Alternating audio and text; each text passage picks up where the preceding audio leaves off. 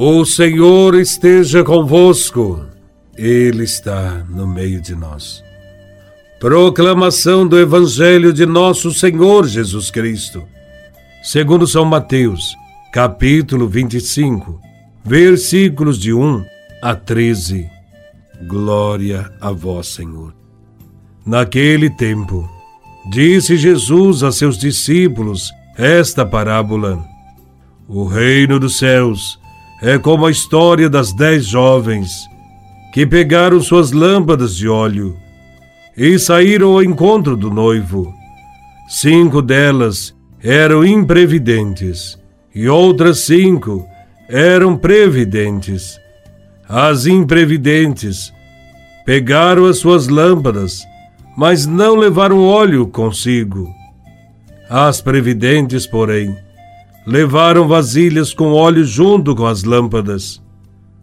O noivo estava demorando, e todas elas acabaram cochilando e dormindo. No meio da noite, ouviu-se um grito: O noivo está chegando, ide ao seu encontro. Então as dez jovens se levantaram e prepararam as lâmpadas. As imprevidentes disseram às previdentes: Dai-nos um pouco de óleo, porque nossas lâmpadas estão se apagando. As previdentes responderam: De modo nenhum, porque o óleo pode ser insuficiente para nós e para vós. É melhor ir descomprar aos vendedores. Enquanto elas foram comprar óleo, o noivo chegou, e as que estavam preparadas entraram com ele para a festa de casamento e a porta se fechou. Por fim, chegaram também as outras jovens e disseram: Senhor, Senhor, abra-nos a porta. Ele, porém, respondeu: Em verdade eu vos digo, não vos conheço. Portanto, ficai vigiando, pois não sabeis qual será o dia e nem a hora. Palavra da salvação. Glória a vós, Senhor. O Evangelho de hoje fala-nos da parábola das dez jovens. Cinco eram previdentes e cinco imprevidentes. Essa parábola foi contada para os discípulos, para que melhorassem cada dia, isto é, se tornassem previdentes, cuidadosos e previssem que a qualquer momento seriam chamados e deveriam estar prontos para responder a este chamado do Mestre, ao chamado para participar do banquete que o Senhor lhes havia preparado.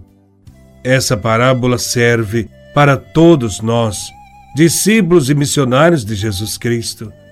Se metade das jovens eram imprevidentes, significa que metade da humanidade ainda não está preparada para participar do banquete celeste. Em qual dos lados nós estamos? Do lado dos previdentes ou do lado dos imprevidentes? Estaremos junto aos previdentes se estivermos fazendo a vontade do Pai.